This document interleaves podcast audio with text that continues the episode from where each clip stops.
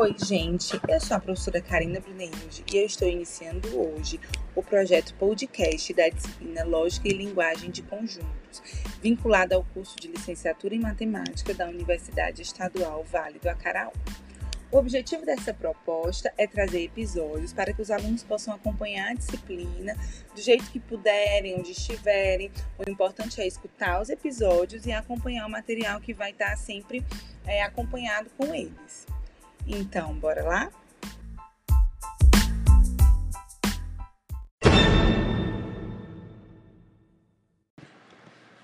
Bom, e para iniciar, a gente vai falar um pouco sobre as proposições. Eu espero que vocês lembrem que a gente já tinha estudado em aula que as proposições são. Vocês se lembram?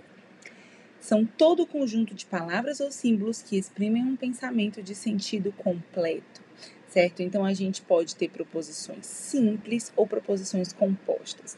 As proposições simples podem ser matemáticas ou não. A gente pode ter algo do tipo x mais 2 igual a 4, por exemplo ou a gente pode ter afirmações como o céu é azul, a lua é cinza, o assassino foi o mordomo e por aí vai. Quando nós unimos proposições simples, a gente encontra uma proposição composta. O que interliga as proposições simples formando a proposição composta são os conectivos. A gente já estudou diversos conectivos e hoje a gente vai relembrar um por um. Entretanto, antes da gente se aprofundar nos conectivos, eu quero fazer dois comentários muito importantes. Primeiro que as proposições, elas possuem valores lógicos. Que valores lógicos são esses? Elas são verdadeiras ou falsas. Quero frisar também que não cabe a nós, matemáticos, lógicos, analisar os valores lógicos das proposições. Por exemplo, eu falei que um exemplo de proposição seria o céu é azul. Não nos cabe julgar se essa proposição é verdadeira ou falsa. Ah, Karina, mas eu estou olhando para o céu, estou vendo que ele é azul. Não importa. Não somos nós que vamos dizer se a proposição é verdadeira ou falsa. A gente vai tentar analisar todos os cenários, certo? E sabendo que uma proposição ela pode ser verdadeira ou falsa. Mas é sempre importante frisar isso. Não nos cabe analisar o que a proposição é, e sim o que, que aconteceria se ela fosse verdadeira ou se ela fosse falsa. Outra coisa muito importante da gente comentar é que a lógica matemática é considerada bivalente, porque ela se baseia em dois princípios fundamentais, que são o princípio da não contradição e o princípio do terceiro excluído. Vocês se lembram o que, que esses princípios dizem? Eu espero que sim, mas caso vocês não se lembrem, essa é a hora de ir pesquisar. O que, que os princípios da não contradição e o princípio do terceiro excluído dizem? Nesse momento, vocês vão lá na atividade relacionada com esse podcast para responder essa pergunta. Bom, agora falando sobre os conectivos, a gente vai estudar cinco conectivos: negação, conjunção, disjunção, implicação e dupla implicação. O importante é a gente conhecer como é que a gente fala, como é que esse conectivo ele vai aparecer na linguagem formal, a simbologia, né, a notação que a gente utiliza e principalmente a tabela verdade desses é, conectivos. O que, que seria a tabela verdade? Seria o que acontece com o resultado, com a proposição composta, a depender dos valores lógicos que as proposições simples que são ligadas por esses conectivos assumem. Bom, então vamos. Sobre a negação, a simbologia que a gente utiliza é um tio na frente da letra que representa a proposição. E o objetivo é mudar o valor lógico de uma proposição. Então, se a gente tem uma proposição qualquer representada por uma letra P, a negação dela vai ser representada por um tio na frente desse P e a gente vai ler não P. Assim, se a proposição P for verdadeira, a proposição não P será falsa. Se a proposição P for falsa, a proposição não P será verdadeira. Então a gente diz que a negação modifica o valor lógico da proposição, conforme vocês vão poder ver aí na tabela verdade da negação. É muito importante comentar também o princípio da dupla negação. Se você nega uma proposição duas vezes, então você volta para o valor lógico original que ela tinha. Por exemplo, se você tem uma proposição P que é verdadeira, não P vai ser falsa. E não, não P volta a ser verdadeira, porque muda a, o valor lógico da proposição não P. Entendido? Aí vocês podem acompanhar esse monte de exemplos que nós temos é, no material. Então, o Sol é uma estrela, né? Como seria a negação dessa proposição? Todos os homens são legais, nenhum amor é ilusão e por aí vai. Daí eu quero ressaltar a negação do todos e do nenhum. Cuidado, a negação de todos não é nenhum e a negação de nenhum não é todos. Como é que a gente faz para negar uma proposição que afirma que todos os homens são legais, por exemplo? Inclusive, nesse momento, corram lá na atividade para poder responder mais algumas negações de, de proposições que envolvem todos, nenhum, algum.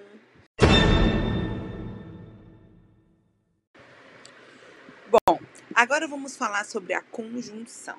A conjunção, é, a simbologia, a notação que a gente utiliza para representar uma conjunção é um Vzinho de cabeça para baixo como vocês podem acompanhar aí nos slides. E a gente lê P e Q. O que, que significa dizer que a proposição P e a proposição Q irão acontecer? Significa que a gente só vai ter P e Q verdadeira quando P for verdadeira e Q for verdadeira concomitantemente. Tá? Então, em qualquer outra situação, a proposição composta P e Q será falsa. Ela só será verdadeira se P e Q forem falsas concomitantemente como vocês podem acompanhar na tabela verdade. Se P for verdadeira e Q for verdadeira, P e Q será verdadeira. Agora, se P for verdadeira e Q for falsa, se P for falsa e Q for verdadeira, ou se ambas forem falsas, todas essas combinações de valores lógicos nos levam a P e Q falso. Então, é a conjunção. E aí é muito interessante a gente já perceber o que, que seria a disjunção. A notação da disjunção já é o V virado para cima. E a gente lê a disjunção como ou. No caso da disjunção, a gente já tem uma situação em que pelo menos uma das duas proposições, sendo verdadeira, já fazem com que P ou Q seja verdadeira. E aí, quando a gente olha para o valor lógico, é muito. Quando a gente olha, desculpa, gente, quando a gente olha para a tabela verdade, é muito fácil perceber essa característica que a disjunção tem e compará-la com a conjunção. Vejam que P ou Q vai ser verdadeira sempre que a gente tiver pelo menos uma das duas P ou Q verdadeiras.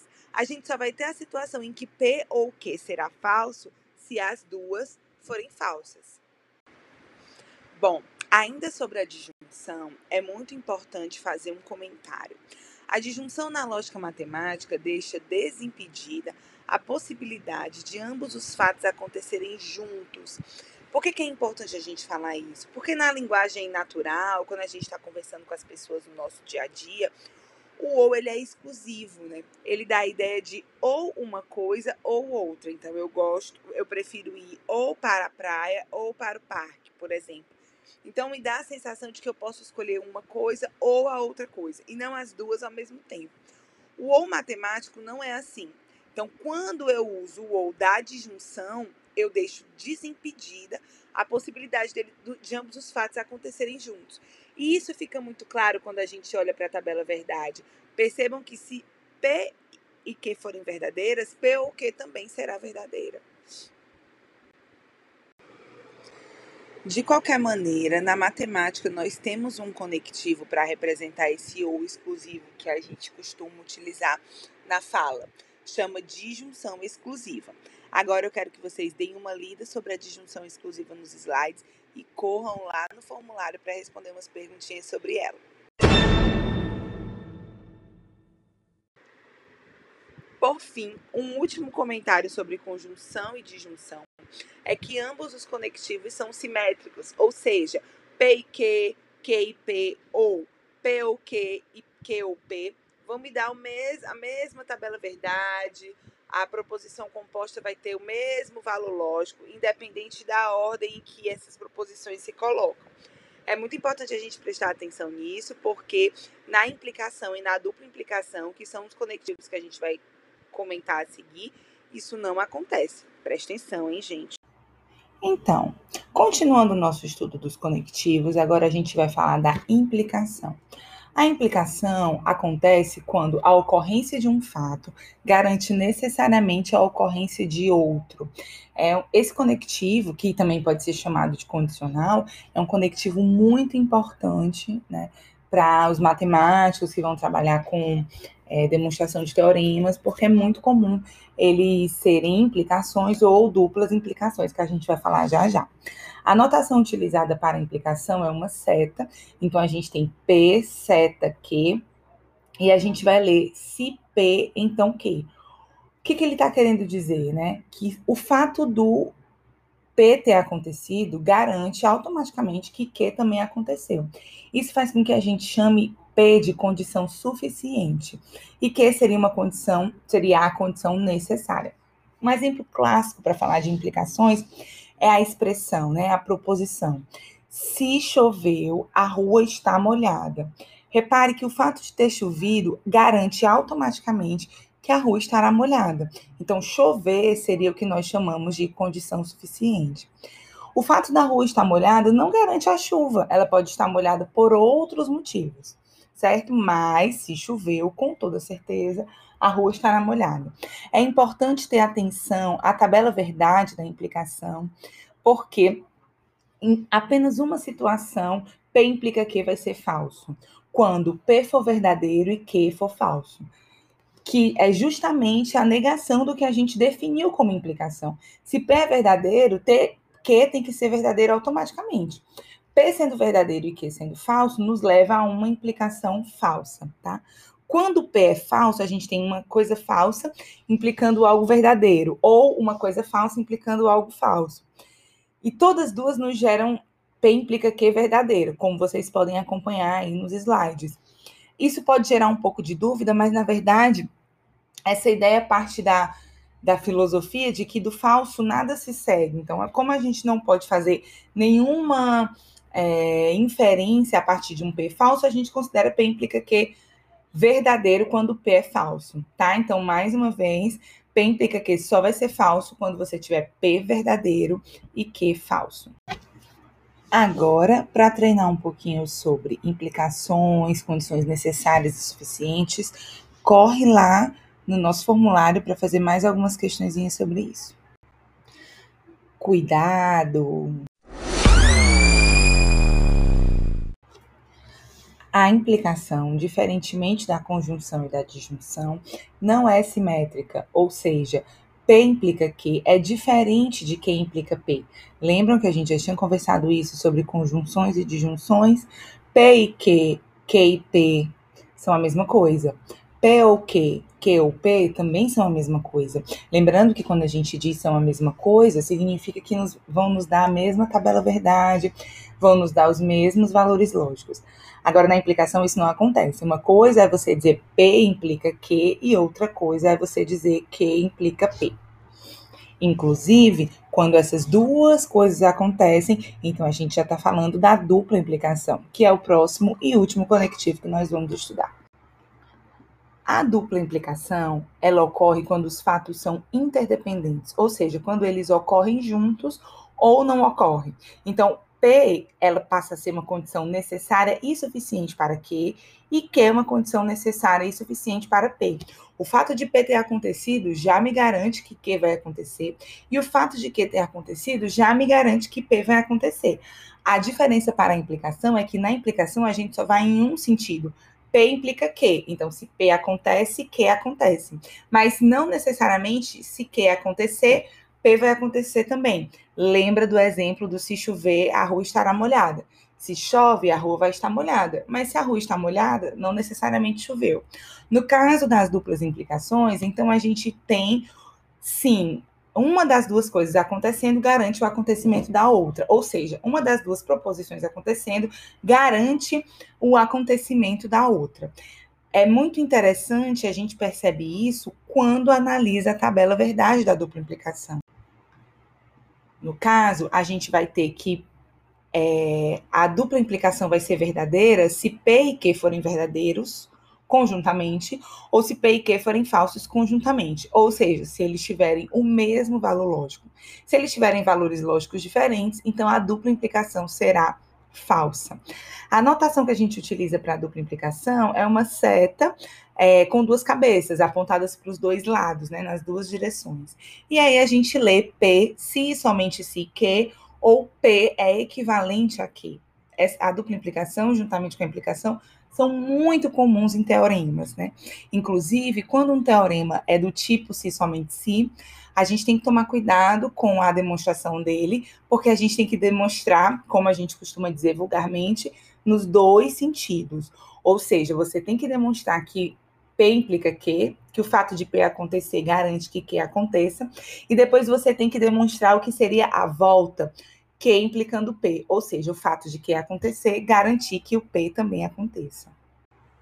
Um exemplo simples que eu sempre gosto de dar de teoremas que são duplas implicações é o teorema de Pitágoras. O que, que o teorema de Pitágoras diz? Que se um triângulo for retângulo, então o quadrado da hipotenusa é igual à soma dos quadrados dos catetos. Só que, na verdade, a volta também é verdadeira. Ou seja, se você olha para um triângulo retângulo e identifica que o quadrado da hipotenusa é igual à soma dos quadrados dos catetos, você já pode afirmar que esse triângulo é retângulo. Então, quando a gente vai fazer demonstrações do teorema de Pitágoras, a gente tem que fazer a demonstração nos dois sentidos. Ou seja, a gente tem que mostrar que, partindo de um triângulo retângulo qualquer, sempre vamos ter o quadrado da hipotenusa igual à soma dos quadrados dos catetos e partindo de um triângulo que a gente não conhece os ângulos, mas sabendo que o quadrado da hipotenusa é igual à soma dos quadrados dos catetos, a gente prova, né, a gente mostra que um dos ângulos é reto, o que caracteriza um triângulo retângulo. Então, o teorema de Pitágoras é um bom exemplo de um teorema do tipo ida e volta, um teorema do tipo dupla implicação. E agora que nós já comentamos sobre todos os conectivos, você já pode resolver as últimas questões do nosso formulário. Bom trabalho!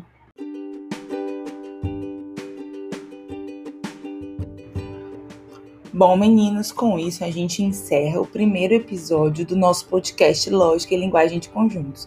Espero que tenha sido eficiente, que vocês tenham conseguido entender, relembrar um pouco mais as discussões que a gente já tinha feito sobre os conectivos, que vocês consigam ter acompanhado. E eu estou aqui aberta a sugestões, que vocês possam me dizer o que, que poderia acontecer para que tivesse sido melhor ou para que vocês acompanhassem melhor. De um modo geral, espero que tenha sido um momento de grande aprendizado. Um beijinho e até o nosso próximo encontro.